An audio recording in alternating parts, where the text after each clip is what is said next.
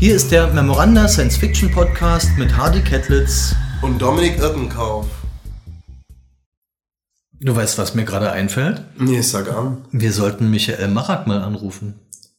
Äh, woher kennst du eigentlich Michael Marak? Naja, also jetzt ganz aktuell kenne ich ihn dadurch, dass bei uns bei Memoranda sein ganz neuer Erzählungsband erschienen ist, nämlich mit dem Titel Das Haus Lazarus.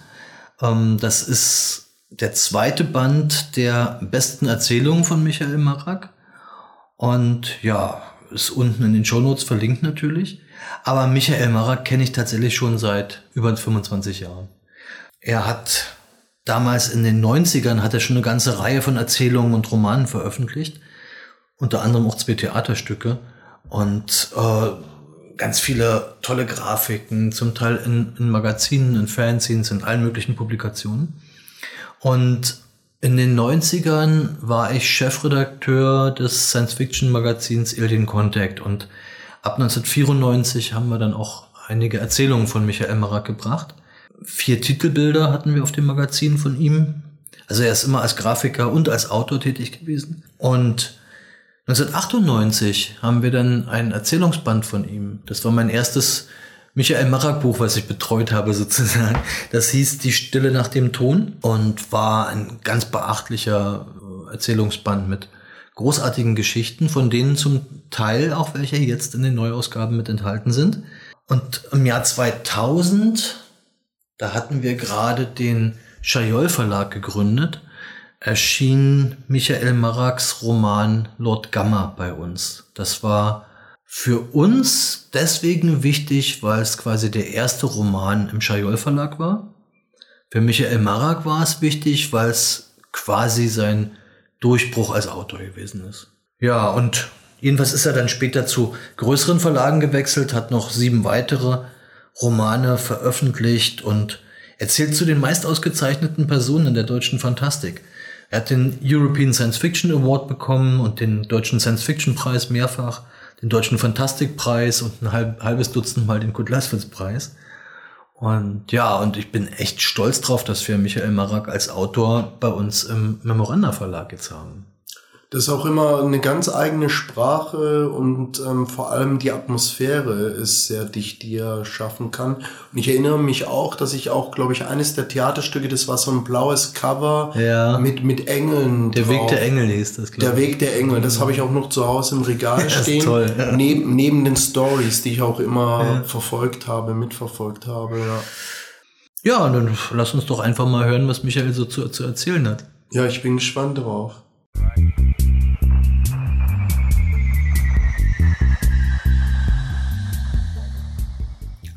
Hallo Michael, schön, dass du Zeit für uns gefunden hast.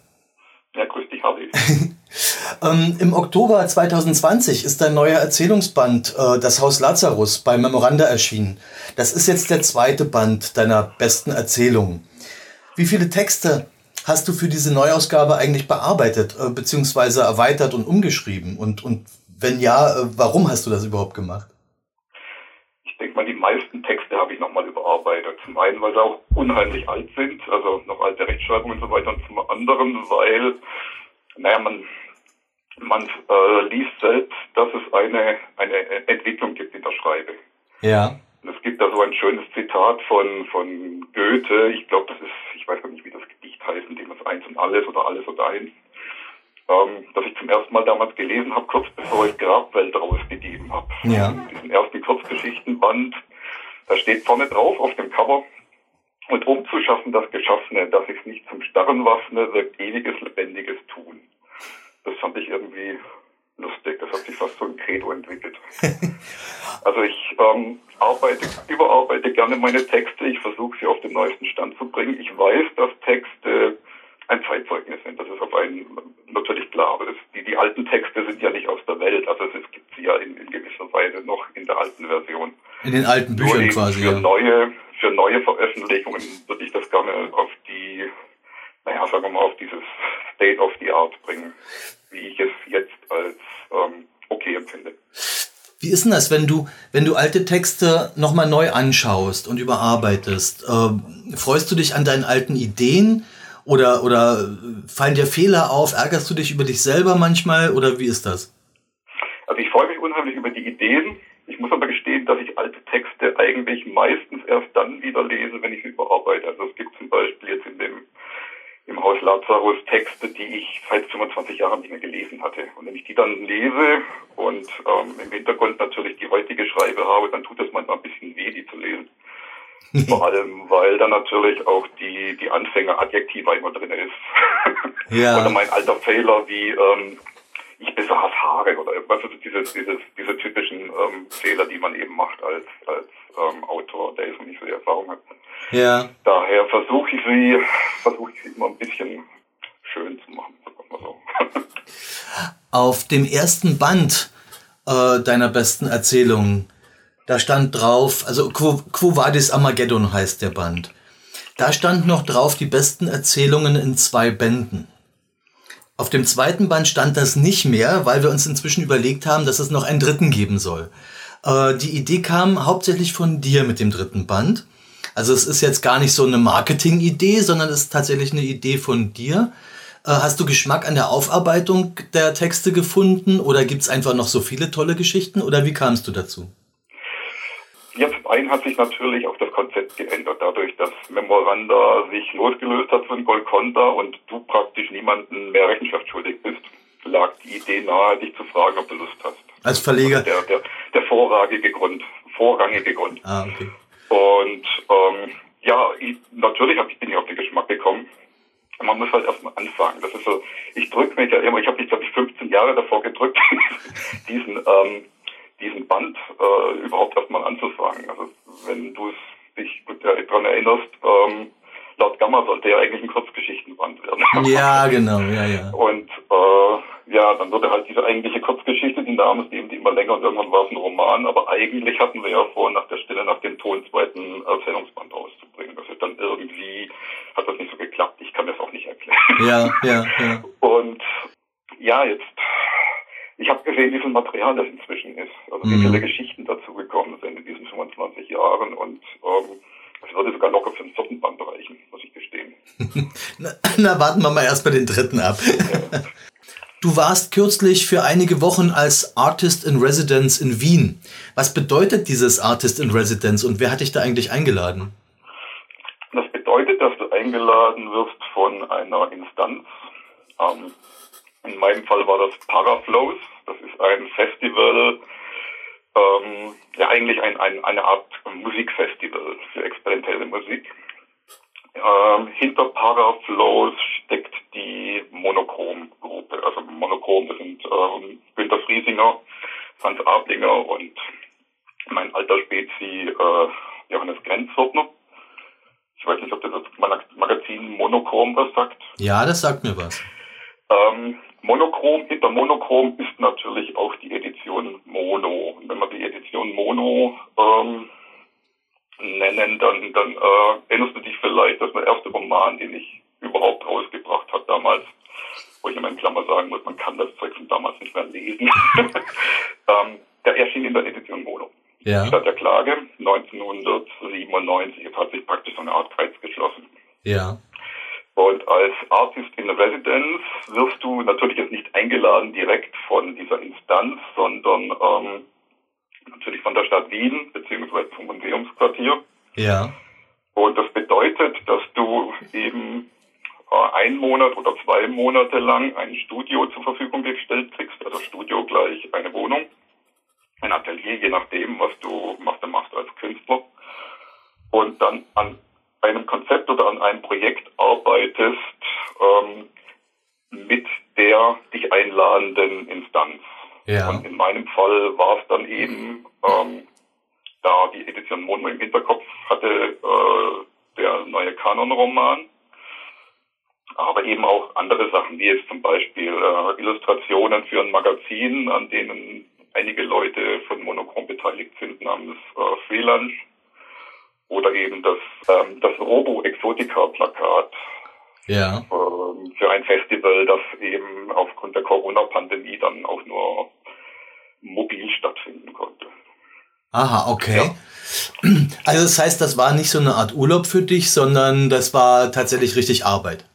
Das war schon Arbeit, ja, ja. Wobei Johannes Grenzflottner im Scherz gemeint hat, ich wäre wirklich der Erste gewesen, der so richtig gearbeitet hat. Äh, alle anderen kämen irgendwie, machen vier Fotos, machen drei Wochen Party und dann halten am Ende noch einen, einen Vortrag. Also ich habe irgendwie das Konzept falsch verstanden.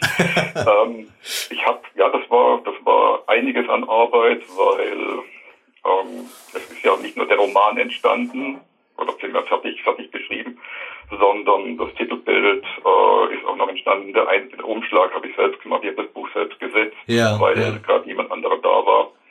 Und das alles in den ersten drei Wochen, weil das Ende September, ich bin am Ende August nach Wien geflogen, äh, gefahren. Ähm, und Ende September musste das Ganze schon in Druck, damit es Mitte Oktober zur Premiere da ist. Also Ja. das war schon ähm, eine Höllen-Deadline. Ja gut, viel Party hättest du ohnehin während der Corona-Zeit nicht machen können. Das ist schon ganz Nein, gut. leider, leider nicht, nein. nein. Ja, schade, schade eigentlich, weil Wien ist eine tolle Stadt. ja, ähm, also du hast gesagt, der zweite Kanonroman. Äh, hattest du den Titel schon erwähnt? Anima ex Machina heißt. Machina oder Ma Maschi Genau. Machina. Maschina, Genau. Maschina, ja. Ähm, Also man, man spricht ihn wie, wie Maschine, Maschina, so viel ich weiß. Okay, das ist der zweite Roman, der zu deinem Kanon mechanischer Seelen gehört. Äh, jetzt sind ja da auch zwischendurch ist ja noch eine Novelle entstanden, die jetzt in den zweiten Roman eingeflossen ist. Wird es denn noch weitere Geschichten aus dem Kanon geben? Da muss ich jetzt natürlich weit vorgreifen, aber eigentlich ist der Roman, der jetzt erschienen ist, nur die Hälfte des eigentlich geplanten Romans. Ähm, das sollte wieder so ein dickes Ding werden. Ja. Und am Ende von Anima Ex Machina liest man ja auch, dass es weitergeht. Also es ist ja mehr oder weniger so ein bisschen Open End. Es hat natürlich schon eine abgeschlossene, ist eine abgeschlossene Geschichte. Ja. Aber es gibt eben auch einen kleinen Cliffhanger drinne. Insofern, ähm, ja, es kommt auf jeden Fall, es kommt auf jeden Fall zumindest noch die Fortsetzung davon. Also nochmal im, der gleichen, im gleichen Umfang, denke ich, auch wieder, wenn man es in dem Format nimmt, ähm, auch wieder 280, 300 Seiten, was dann 350 Seiten ungefähr im, im ähm, Amon-Format ergäbe. Und ähm, das Universum ist ja ein bisschen erweitert. Also wer den ersten Band gelesen hat, der ist hin und wieder, falls er vorher Lord Gamma gelesen hat, auf Begriffe gestoßen wie Sublim. Und das Sublim ist natürlich eine Entität, die in Lord Gamma agiert. Und auch der, der Jugendroman, den ich damals verfasst habe, glaube ich 2008 oder 2006, ich weiß gar nicht, 2008 erschienen, ähm, das Aion ist mehr oder weniger eine Vorgeschichte zu Kanon mechanischer Seelen. Ja. Also der, der ursprüngliche Name des Aion war die mechanische Wüste. Und da kommt der Titel schon so ein bisschen durch. Nur ist eben im Aion, das ein paar tausend Jahre früher spielt, gibt es eben noch keine beseelten Maschinen. Es gibt Maschinen, aber sie sind eben noch allerhöchstens von KIs gesteuert oder ja, so in der Richtung. Das heißt, deine Leser können sich immer auf die Suche begeben nach Querverweisen zwischen den zwischen diversen Büchern sozusagen. Ja, ich könnte einen Wettbewerb daraus machen, aber es sind so viele drin, dass man gar nicht, wahrscheinlich überhaupt nicht äh, alle findet. Ich glaube, ich würde nicht mal mehr alle im, im ersten Teil finden. Das sind ja nicht nur Querverweise zum, zu Kanon oder eben zum Kanon-Universum, sondern auch noch viele Querverweise zu, ähm, Drin, die, die, auf denen ich mir praktisch Spaß gemacht habe. Ja, verstehe. Also, du, Ja. findest, du findest sehr viele, sehr viele ähm, Zitate aus der Literatur- und Filmbranche und der Filmwelt. Ja. Und ja, In deinem neuen Erzählungsband bei Memoranda, das Haus Lazarus, da ist eine Geschichte drin, gleich die allererste, die heißt Halbes Männlein und Tod. Das ist äh, eine sehr kurze Geschichte, die ist nur zwei Seiten lang. Und die ist ursprünglich 1993 ersch äh, erschienen oder geschrieben worden. Und du hast im Nachwort diese Geschichte selbst als Urahn von der Kanon mechanischer Seelen bezeichnet. Das ist jetzt 27 Jahre her. Wann hast du denn eigentlich intensiver über den Kanon an sich nachgedacht und wann entstand quasi die zweite Geschichte oder die erste richtige Kanongeschichte? Josefsson benutzt in seiner SF-Rundschau von November, November den Begriff Keimzelle. Den finde ich fast treffender als Uran. Mhm. Weil das ist ja wirklich nur so ein kleines Ding, eine Vignette von zwei Seiten. Ja. Daraus einen Kanonroman oder überhaupt etwas Längeres zu machen, die, der Plan existierte am Anfang nicht. Ich hatte 2009, als die erste kurze Geschichte entstand aus dem Kosmos, eine Einladung bekommen, einen Beitrag beizusteuern, eine Kurzgeschichte beizusteuern für das ähm, inzwischen leider nicht mehr existierende Jugendbuch, das Reader's Digest Jugendbuch. Und zwar für die Nummer 50, für die Jubiläumsnummer. Und ich hatte ziemlich lange überlegt, ähm, ja, was, was, was schreibe ich denn jetzt? ist immer schön, es ist sehr, sehr einfach Ja zu sagen und dann steht man so irgendwie wie Dogs vorm Berg und denkt, oh Gott, Ideen, Ideen. Und wenn ich nach Ideen suche, dann blättere ich immer gern durch meine alten Sachen wie Zimmerit oder ähm, auf Deck Backup gespeicherte CDs und Ja. schaue, ob es irgendetwas Altes gibt, aus dem man äh, etwas Neues basteln kann. Ja. Das sind wir fast schon wieder bei deiner ersten Frage. Und ähm, da war ich dann auf die erweiterte Fassung von Halbes Männlein und Tod gestoßen. Erweitert bedeutet, dass ich seit 93 immer mal so ein paar kleine Ideen stichwortartig dazu geschrieben hatte. Mhm. Ja, diese erste Geschichte, die 2009 entstand, in der es dann auch tatsächlich die dann später agierenden Figuren gab, die hieß, glaube ich, zu Hause so fern. Mhm. Und ja, das war dann mehr oder weniger schon so eine Art Initialzündung, weil mir diese, diese Welt sehr gefiel und ich damals schon den, den berühmt-berüchtigten Cutter, also den Tod, drinne hatte. Ja. Aber ähm, die Gestalt, obwohl es mir unglaublich gefiel und herrlich schrullig ist, ähm, die musste ich rauskürzen, weil ich nur eine begrenzte Seitenzahl hatte. Also ich konnte nur acht Seiten und es ist sehr, sehr äh, groß gedruckt. Daher musste ich die Geschichte, die ich eigentlich geschrieben hatte, 2009 in reduzierter Form veröffentlichen. Mhm. Und der eigentliche, die eigentliche Geburtsstunde vom Kanon mechanischer Serien war dann natürlich drei Jahre später die Nova, die erste Nova-Novelle. Ja. Das Da heißt, war die, dann wirklich auch Cutter dabei und die Geschichte hatte dann eben Hand und Fuß und ein Ende und war auch eben nicht mehr als Jugendbuch, also als Jugendgeschichte, sondern es war eben eine Geschichte mit zwei jugendlichen Darstellern, die aber eben schon, wenn du sagen willst, Erwachsenenliteratur, ja. so in der Richtung. Wie viele Erzählungen sind eigentlich in dem Science-Fiction-Magazin Nova erschienen, die zum Kanon gehören? Vier waren Vier waren das. Die waren auch. Wobei ersten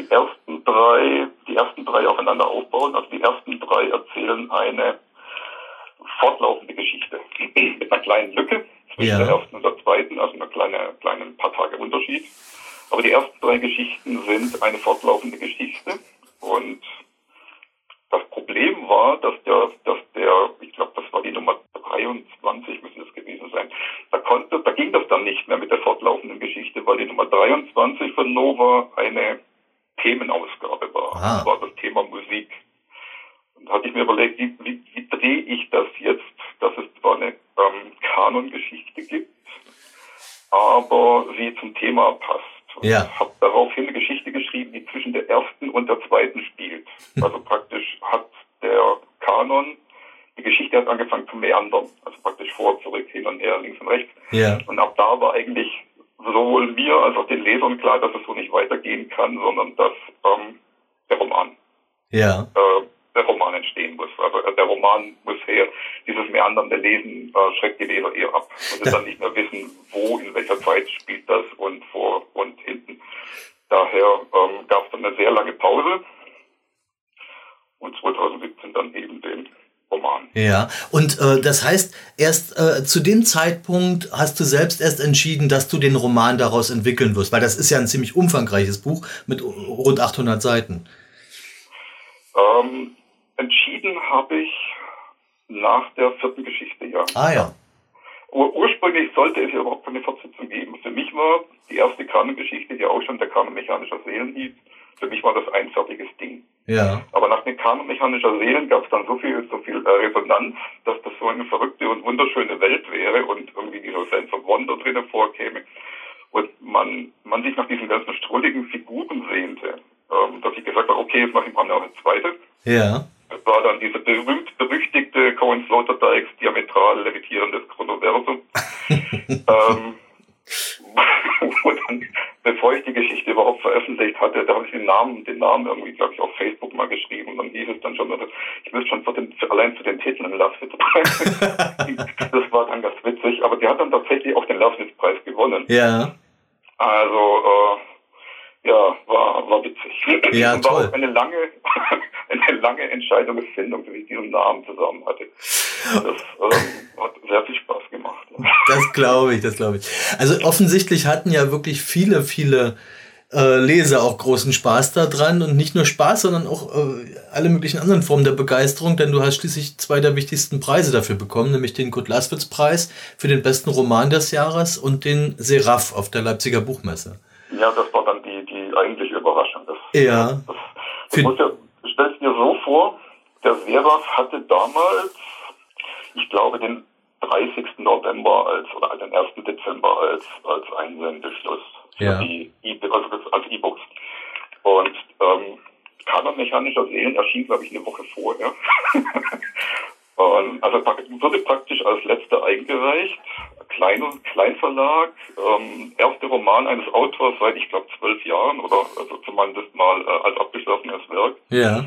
Und ähm, rollte dann so dieses ganze Ding von hinten auf. Ich dachte, ich, ich träume. Ja. Also ja. der Short, Shortlist war ja schon witzig. Aber dann auf der Buchmesse selbst, das ist ja, das ist, der Preis, Preis ist also, die Verleihung ist ja ein bisschen, bisschen fies. Das ist tatsächlich so wie der, auf der Oscar-Verleihung. Du kriegst dann erst wirklich, einer zieht den Umschlag, zieht die, die Kappe raus und sagt, and the winner ist, äh, und du stehst da und denkst, äh, oh Gott, was Aha. ist denn jetzt? Die haben, alle. die haben dich vorher nicht informiert? Nein, nein, ich wurde, ich wusste von nichts. Ja, man ah, steht halt praktisch da mit, mit ähm, so ein bisschen zitternden Knien. Ja weil man weiß, man ist einer der letzten fünf. Ja, und einer von einer dieser fünf, der jetzt in der großen Menge stehen bei dieser Preisverleihung ist, ist in diesem Körbchen drin. und während die An wenn, während die Anmoderation war, wenn ein Preis gewinnt, das, sickerte das schon so ein bisschen durch, ähm, dass es ein kleiner Kleinverlag sei und bla bla bla. Da dachte ich, oh Gott. das passt jetzt irgendwie gar nicht, weil ich wollte eigentlich an dem Freitag gleich nach Hause fahren. Ja, naja, gut. dann musstest äh, du noch ein bisschen feiern. Ja, das, das war dann, ja, man hat dann natürlich ein bisschen Verpflichtung abends nach dieser Monsterlesung. Ja. Das war schon, das war schon ähm, ein bisschen grotesk. Ja, also ich war sehr überrascht und musste dann irgendwie so ein paar bisschen, bisschen komische Dankesrede aus dem Ärmel schütteln. Ja. Aber man, man hat mir meine Aufregung, glaube ich, angemerkt. Es gibt Videos davon und, und, und ich habe diesen Preis in der Hand und ticke wie so ein Uhrwerk, so tak, tak, tak, während der ganzen Danksagung. Also man, man merkt schon, ich bin sehr nervös. Ja gut, das ist ja, selbstver äh, das ist ja selbstverständlich, dass man da aufgeregt ist und so. Das, da hat auch jeder Verständnis ja, für. Ich habe nicht damit gerechnet. Ja. Man kriegt ja noch nicht jeden... Das waren ja lauter Bestseller-Autoren und lauter Großverlage drin. Ja, ja. Da so ein, so ein Verlag aus, aus ganz unten in Deutschland und gewinnt das Ding tatsächlich. Das ist dann schon etwas seltsam. Ja. Na Mensch, da habe ich gleich mal eine, eine etwas äh, äh, oberflächliche Frage. Was war denn eigentlich dein wichtigstes Buch? Weil für den Kanon hast du ja viele Preise bekommen, aber laut Gamma beispielsweise war ja quasi dein Durchbruch für die großen Verlage vor 20 Jahren. Was empfindest du selber als dein, dein, dein wichtigstes Buch? Ich würde sagen beide. Die beiden, laut ja? Gamma, laut Gamma, weil es damals für mich auch diesen, diesen spürbaren Quantensprung gab in der, in der Qualität, also in der, in der Schreibe selbst, dass, dass ich beim ähm, ich habe das erste Kapitel von Gamma geschrieben. Ja. Falls du es so ein bisschen im, Kopf hast, das ist mit dieser, mit dieser kleinen äh, Unterhaltung zwischen Brill und, und Stan. Mhm. Und dann fahren sie mit diesem Auto ohne Motor, beginnen, beginnen zu rollen und oh. ähm, am Ende kommt diese Barriere und er nimmt eine Knarre, schießt ihr in den Kopf, sie löst sich auf und das ist dann so ein Bob. Ja. Und ich, ich ähm, saß praktisch da, ich habe gezittert. dachte ich, irgendwas, irgendwas hat sich getan. Und ja, das war damals so diese, diese, diese Kanon, diese, äh, Quatsch, diese, Kanon, diese Lord Gamma-Geschichte, in der ich dann wirklich auch versucht habe, dieses Niveau durchzuhalten. Ja. Ähm, diese, diese, diese, ich weiß nicht, dieses, früher hatte ich für mich selbst geschrieben. Muss man einfach so sagen. Also praktisch von mir für mich und nicht groß irgendwie jetzt für, für andere. Das war halt einfach mein Ding und das mochte, mochte es, wer nicht, ähm, gut, auch nicht schlimm. Mhm. Aber bei Lord Gamma habe ich gemerkt, dass sich irgendetwas tut, dass da, dass da eine, ich, ich kann es immer noch nicht so genau beschreiben. Das müsste jemand, der sich wirklich mit, mit, mit, mit sowas befasst tagtäglich, der dann die richtigen Worte dafür findet. Ja. Und naja, dann gab es eben diese sehr lange Pause zwischen 2006 und 2012, würde ich jetzt ja, so ungefähr würde ich verorten. Ja. Wenn das war Bücher erschienen, aber eben das eine war ein ähm, Jugendroman, der nicht abgeschlossen war, das andere war ein Spieleroman, der nicht abgeschlossen war. Und Großen und Ganzen war ich aber von dieser eigentlichen Schiene völlig weg. Also Ja. ähm, irgendwie nicht direkt falsch abgebogen, weil alles hatte dann schon seine Berechtigung. Aber ich war eben von dieser, ja, aus, aus, aus, aus der anderen Spur, ja, also praktisch Paralleluniversum. Also nicht mehr als Romanautor unterwegs, sondern du hast halt auch schlichtweg andere Dinge gemacht zwischendurch. Ja, ja, Dinge, die dann eben sich äh, jetzt betrachtet wird, würde man sagen, das war vielleicht ein Fehler, aber andererseits gesehen war es genau das Richtige, was passieren musste. Ja.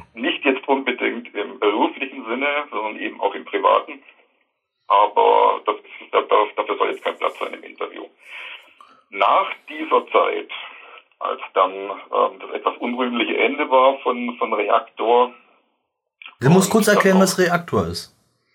Reaktor, also okay, Reaktor Media war die Spielefirma, für die ich gearbeitet habe, das Entwicklerstudio. Ein Computerspiel. Ein Computerspieleentwickler, äh, Computerspieleentwicklerfirma, äh, Mhm. ja, Game Developer im Englischen. Game Viel Developer, einfacher, okay. Ist viel einfacher auszudrücken. Und kürzer. Und ähm, naja, da war halt 2012 nach der dritten Insolvenz einfach Schluss. Und Ja. dann sitzt man eben da und fragt sich, ja, wie geht's jetzt weiter? Es gab damals einen Roman, der war fertig, aber irgendwie war ich, war ich nicht so zufrieden damit. Also ich wollte, wenn ich, wenn ich wieder etwas schreibe und in irgendeiner Form zurückkomme, was ja nicht so einfach ist nach sechs Jahren, Ja. muss dir vorstellen, wenn ein Autor eigentlich schon ein oder zwei Jahre weg ist, muss er sich neu erfinden. Das sagen mir viele Autoren, die das mal durchgemacht haben. Und nach sechs Jahren, sieben Jahren ist das, ähm, das, das, ist zwangsläufig, dass du etwas, ähm, dass, du etwas schaffen musst, das sich von dem abhebt, was man am Anfang gemacht hat. Also Ja. es durfte nicht mehr oder sollte nicht mehr so laufen wie jetzt Gamma, Imagon, Morphogenesis, sondern ich wollte etwas, also ich wollte praktisch diese Neuerfindung. Einmal natürlich diese eine Stufe höher mit der Schreibe, dass Ja. es wirklich eine Entwicklung gezeigt hat.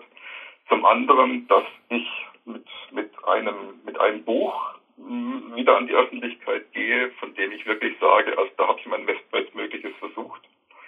Und zum dritten gab es für den Kanon, um den es jetzt gerade natürlich geht, ähm, eine unglaubliche aufgestaute, ja, wie nennt man das, also nicht, nicht wirklich Wut, sondern so eine, ein, ein Schaffensdrang. Ja. Denn als Autor in einer Spielefirma, das ist prima, solange die Geschichte noch nicht fertig ist. Wenn diese Geschichte mal beschrieben ist, nach der das Spiel entsteht, sind keine Änderungen mehr möglich. Also Mhm. es ist ein, sagen wir mal, 2009, 2010 war diese Geschichte fertig. Und ab da ist es ein abgesteckter Parcours. Es gibt kein Rechts, es gibt kein Links, weil jede kleine Änderung, jede Zusatzidee kostet Geld, kostet Mannstunden, kostet Arbeitszeit. Und aus diesem Wunsch heraus, also man, man bewegt sich dann praktisch zwei, drei Jahre lang in so einem, naja, man fährt halt mit Bobbahn runter, so, das muss ich dir vorstellen. Also du Ja. kannst nichts anderes machen. Du fährst da runter und es wird, ähm, es ist jetzt nicht wirklich prickelnd. Es ist nicht schlecht, aber es, es, du vermisst, du vermisst die Möglichkeit, dich zu entfalten mit Ideen. Es gab dann irgendwann, irgendwann mal dieser Wunsch, dieser Wunsch, ähm, Ideen loszuwerden. du weißt, wie das bei mir ist mit den Ideen. Ja, ja, die Sammeln müssen raus, die müssen irgendwo hin. Und wenn die nicht rauskommen, dann, dann gibt es dann irgendwann so ein, so ein ich dreh durch, ja. Und es gab dann diesen, das ist diesen Wunsch, ich möchte ein Buch schreiben, in dem alles möglich ist, in dem es keine Grenzen gibt. Ja. Kein Links, kein Rechts, keine Bobbahn, keine Mannstunden, keine Rechtfertigung. Ein Buch, in dem alles möglich ist. Ja. In dem du dich mit einer Mauer unterhalten kannst, in dem die Bäume besprechen, in dem der Fluss beseelt ist. Alles möglich, ja. Und das war dann eben der Kanon. Also das Kanon war praktisch ein Buch, das geschrieben werden wollte. diese, diese alte, diese alte Phrase nehmen möchtest, das, das, die, die viele Autoren benutzen. In diesem Fall war es wirklich so, dass dieses Buch einfach diese Ideen mussten raus. Und gut, es ist vielleicht ein klein wenig überladen mit Ideen, aber es war ja jetzt nicht unbedingt die schlechteste, Ach Mensch, da siehst du, da, da war jetzt meine Frage doch nicht so doof, was dein wichtigstes Buch war. Also das war ja eine richtig tolle es sind- Erläuterung. Es sind, es, sind zwei, es sind zwei Welten, es sind zwei, zwei, zwei Entwicklungspfade. Das eine war natürlich fürs, ähm, für die Bekanntheit, für das, für das, ähm, naja, um die Barriere mal zu zu durchbrechen zwischen Fanautor und, und, wie nennt man das andere? ähm, Profi. Autor, keine Ahnung. Ja. Weißt, was ich meine. Schriftsteller Und- nennt man das andere. das zweite Buch war dann insofern natürlich ähm, ein Glücksgriff, mal so, diese, diese Kanonwelt an sich schon Ja. war ein kleiner Goldesel. Und dieses Buch raus erstmal zu schreiben, obwohl ein anderes eigentlich längst fertig ist, war auch nicht die falscheste Idee, weil es gab ja dann eben Seraph etc., was weiß ich was. Und ähm, das war ja nicht alles. Es gab ja noch diese Einladungen und, und der, dieser ganze Rattenschwanz, der dann eben so dran hing Ja. mit Goethe-Institut und, und Irland und Moment, das müssen wir ein bisschen, das müssen wir ein bisschen genauer erklären. Das heißt, du bist vom Goethe-Institut eingeladen worden? Genau, ich wurde nach, nach der Sera-Verleihung, das, das muss schon etwas mit der Sera-Verleihung zu tun haben. Man, man kommt ja durch die Sera-Verleihung und Buchmesse automatisch in, in die Medien. Ja. So ganz rausgefunden habe ich es natürlich nie, aber es ähm, hat zum einen natürlich ähm, sicher etwas mit zu tun mit der Sera-Verleihung, dass, dass das Buch den, den ähm, Preis bekam. Ja.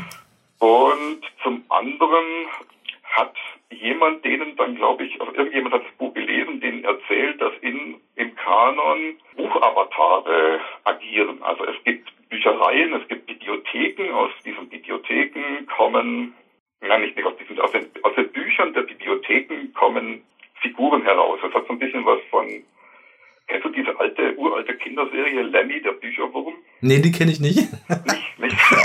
Das ist eine uralte westdeutsche Sendung, die lief in den 70ern. Und zwar Ja. war das praktisch noch mit einer Handpuppe, die hieß Lemmy. Also das war praktisch alles wie so eine umgekehrte Socke. Ne? Und ähm, Lemmy, der Bücherwurm, da, da wurden Bücher vorgestellt, zum Beispiel Michael Kohlhaas.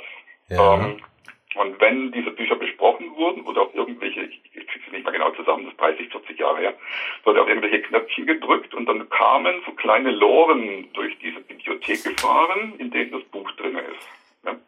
Ja. Und die haben dann das Buch natürlich ähm, aus dieser Lore raus. Das war eben unheimlich spannend, wenn diese Lore dann so durch die Tunnel kommt und so weiter. Und aus diesen Büchern, das war so die, die Grundidee von, von dieser ganzen äh, Kinderserie, aus dieser Buch, aus dem Buch heraus stieg diese Hauptfigur. Und die waren dann ebenso groß wie meine, wie meine Figuren im Kanon, diese kleinen beiden, die Zenobia und Leo Ja. und so 20, 25 Zentimeter. Und diese Hauptfigur unterhielt sich dann praktisch mit den Bibliotheksangestellten und erzählte die Geschichte, also praktisch eine Geschichte des Buches. Und da gab es dann meistens noch so einen kleinen Ausschnitt, der extra gefilmt wurde von Mhm. Michael Kohlhaas. Ich nehme jetzt mal Michael Kohlhaas als, als Beispiel. Und das war so diese, diese Idee, die ich in den Kanon eingebaut hatte mit diesen Buchavataren. Ja.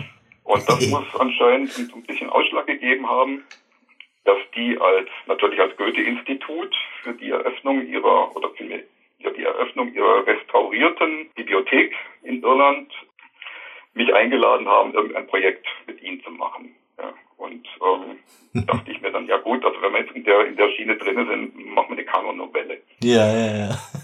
Und äh, so ist das praktisch entstanden. Also das neue Buch könntest du, hatte ich ja auch in, in, in, ähm, in der Einleitung erwähnt, als, als, als internationales äh, Kulturprojekt betrachten. Ja, das stimmt. Zum einen natürlich für die, die erste, das erste Drittel für das Goethe-Institut Irland entstanden und äh, die restlichen zwei Drittel für ähm, Wien. Ja. Und Ja, das toll. ist irgendwie eine lustige Sache gewesen. Und ja, insofern ähm, nimm den Kanon vielleicht als das wichtigste Buch. Okay. Das wichtigste Buch, weil es eben auch stilistisch einfach perfekter ist Schön. und mehr Ideen hat. Ich habe noch eine ganz andere Frage. Du bist nämlich nicht nur Autor, sondern du bist auch Grafiker und hast ja äh, für deine grafischen Arbeiten fast genauso viele Preise bekommen wie für die literarischen. Dieses Jahr ist zum Beispiel auf unserem Memoranda-Buch Freezone von Charles Platt ist ein Titelbild von dir äh, drauf, das du, das du speziell dafür angefertigt hast. Ganz wunderbar bunt und skurril und toll gemacht. Ähm, wie ist das mit dem, wenn du grafisch arbeitest? Ist das für dich so eine Art Erholung vom Schreiben oder, oder ist es so, dass du eine Idee hast und dir dann das Medium aussuchst, ob du jetzt eine Grafik draus machst oder eine Kurzgeschichte oder sowas? Es ist eigentlich eine Ausflucht oder vielmehr eine Flucht, eine Flucht von der eigentlichen Arbeit. Ich lasse mich gerne von Grafik ablenken, wenn ich mit Schreiben nicht weiterkomme. Ah, Oder wenn ich irgendwie überhaupt keinen Plan habe. Ja. Wenn ich etwas anfangen muss, mit dem ich eigentlich gar keine Lust habe und du kennst das, ähm, andere gucken dann vielleicht irgendwie, fangen an, Fernsehserien zu gucken oder Staub zu saugen oder so. Ich mache dann meistens irgendwie im Photoshop auf und fange dann an rumzufitzeln. Und andersrum ist es natürlich ebenso, wenn ich ein Bild machen muss und da überhaupt keinen Plan habe, dann schreibe ich das. Ja, ja. Also es ergänzt sich ein bisschen. Und ja, wie das alles beginnt und, und, und, und es beginnt eins meistens mit einem Vakuum, muss ich gestehen. Ja. Also, entweder gibt es wirklich von Anfang an eine klare Idee, die ich dann versuche irgendwie umzusetzen, oder so wie bei, bei Charles Platt, ich habe keinen Plan, was ich mache. Und äh, ja, dafür ist dann noch, noch was, schon etwas Witziges draus geworden, ja. ja. Okay, verstehe. Also ich habe wie eine wie, wie so Texte entstehen davon habe ich so eine ungefähre eine ungefähre Vorstellung, weil ich ja auch gelegentlich Dinge schreibe. Aber ich hab, bin völlig unbegabt bei grafischen Sachen. Ich kann mir nicht vorstellen, wie jetzt so ein Titelbild, zum Beispiel für den Kanon oder so, ähm, bevor du überhaupt anfängst damit zu arbeiten, musst du ja quasi das Bild als, als Konzept, als Idee im Kopf haben. Wie funktioniert sowas? Es ist meistens ein Zufall, etwas, das ich zufällig irgendwo sehe. Eine Form, ein Foto, ähm, Kunstwerk, keine Ahnung. Also mhm. es, es ist etwas, das dann im Kopf zusammenwächst. Zum ja. Beispiel zwei verschiedene Komponenten. An einem Tag sehe ich irgendwo eine Skulptur, ein paar Tage später sehe ich in den Nachrichten irgendein Bild und dann wächst etwas zusammen im ah, okay. Kopf und äh, daraus entwickelt sich zum Beispiel eine Idee. Bei Charles Platt war ich am Anfang ein bisschen überfordert und hatte überhaupt keinen Plan, weil du hast mir da mal das, das Vorwort geschickt und ich habe das Vorwort durchgelesen und dachte, je, wie soll ich das alles irgendwie unterbringen? Da kommen Saurier drin. Gerecht. Und ähm, es, es, kam irgendwie im Kopf kein, kein, ähm, kein Motiv zustande, das aussieht wie, ja, wie soll man sagen, wie eine Szene. Ja. Für mich war dann irgendwann klar, das kann nur ein, so eine Art Potpourri sein. Mhm, eine Collage. Ich fange jetzt einfach mal an mit irgendeinem seiner Motive. Ich glaube, das war damals dieser, er, er, er nennt es, glaube ich, im Buch den Tyrann. Ich hatte dich ja damals gefragt, meint er einen Tyrannosaurus? Ja, ja, genau. Und ähm, das fange ich einfach mal mit diesem komischen Tyrann an. Der sieht ja auch so, das scheint ja auch ein bisschen so nicht direkt der Hälfte zu sein. Also machen wir mal einfach einen lustigen Dinosaurier mit, keine Ahnung, Zepter und so einem Nero-Lorbeerkranz. Mal gucken, wie das aussieht. Und, und dann entwickelt sich das natürlich immer weiter. Ja, jetzt haben wir den, den, den Tyrann, ein Roboter soll ja auch noch drin sein.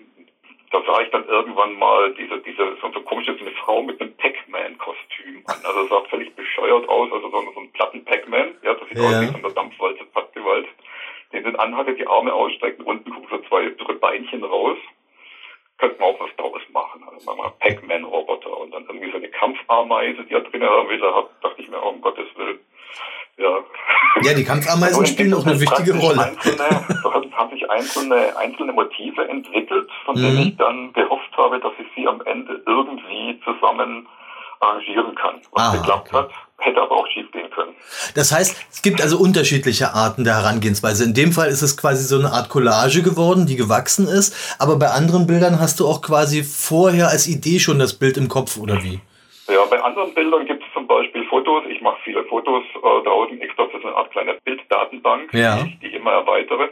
Und es gibt hin und wieder eben Fotos, die von Anfang an eine Hintergrundszenerie ja. äh, geben. Und ja, dann, dann äh, überlege ich mir, was könnte ich im Vordergrund machen und, und äh, muss überhaupt was im Vordergrund sein, etc. Es ist, es ist, es ist, es ist schwierig, schwierig zu, schwierig zu beschreiben, weil es eigentlich von Bild zu Bild anders ist. Ja, wir wollen ja auch, ja, wir wollen ja auch gar nicht deine, deine Geheimnisse erfahren. Nein, nein, nein, es geht die Geheimnisse. Es geht darum, dass ich früher natürlich äh, viel manuell gemacht habe, also mit Acryl, Polychromos etc. Ja.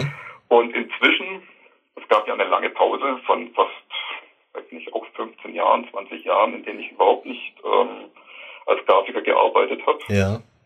Und irgendwann mal angefangen habe, damit überhaupt irgendwie was entsteht, damit das Talent nicht völlig ähm, hopf geht.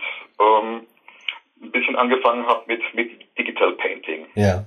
Das hat natürlich dann auch ungefähr zehn Jahre gedauert, bis, bis ich das so weit beherrscht hatte, dass, dass man das äh, als brauchbar bezeichnen kann. Mhm aber Digital Painting funktioniert anders als, als ähm, manuelles Zeichnen oder Vorzeichnung machen muss. Ja, ja. Also es, ist, es funktioniert, die Art, die ich zeichne, ist natürlich viel mit, mit alten ähm, Bildteilen von mir, mit neuen Sachen, mit Airbrush, mit Kompositionen, mit, mit Fotokollagen und aus hat eine Art, Collage, eine Art Collagentechnik, die ich dann noch durch diverse Filter, die ich selbst editiert habe, Ja.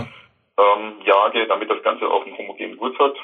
Aber es ist ja jetzt nicht, es ist, ja, es ist, wie gesagt, es ist Digital Painting und es ist für mich so ein bisschen die Ausflucht, dem, dem Kopf eine kleine Pause zu gönnen und überhaupt ähm, diese Grafikschiene so ein bisschen am Laufen Ja, zu halten. verstehe. Aber es ist jetzt natürlich keine, keine Kunst mit Leinwand und Pinsel, ja, sondern eher so diese mehr oder weniger zweite Klasse Ja, der, der äh, Grafik, würde ich jetzt mal sagen.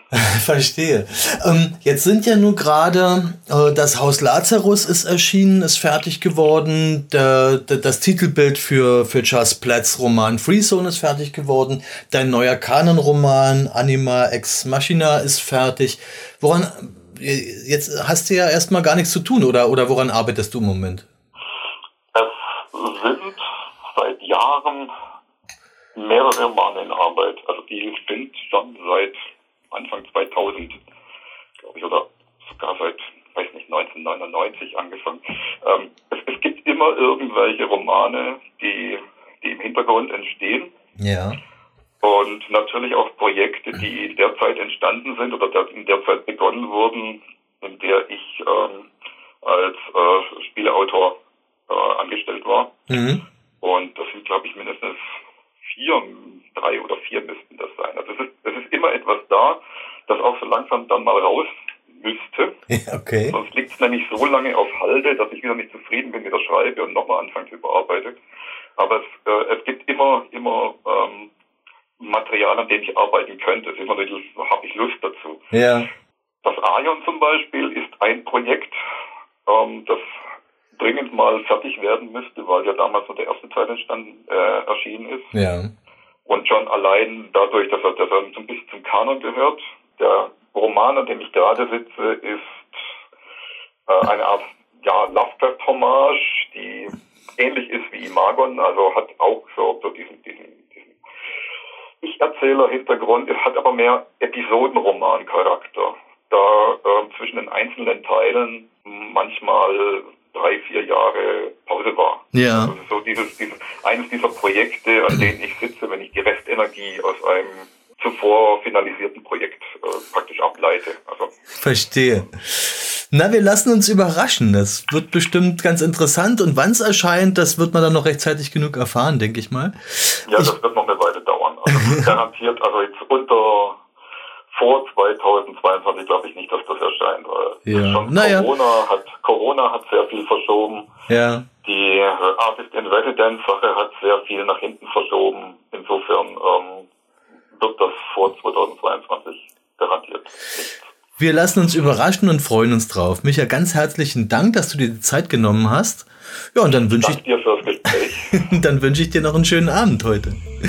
Ja, Jo, mach's gut. Mach's Bis gut. bald. Ciao, ciao. Tschüss.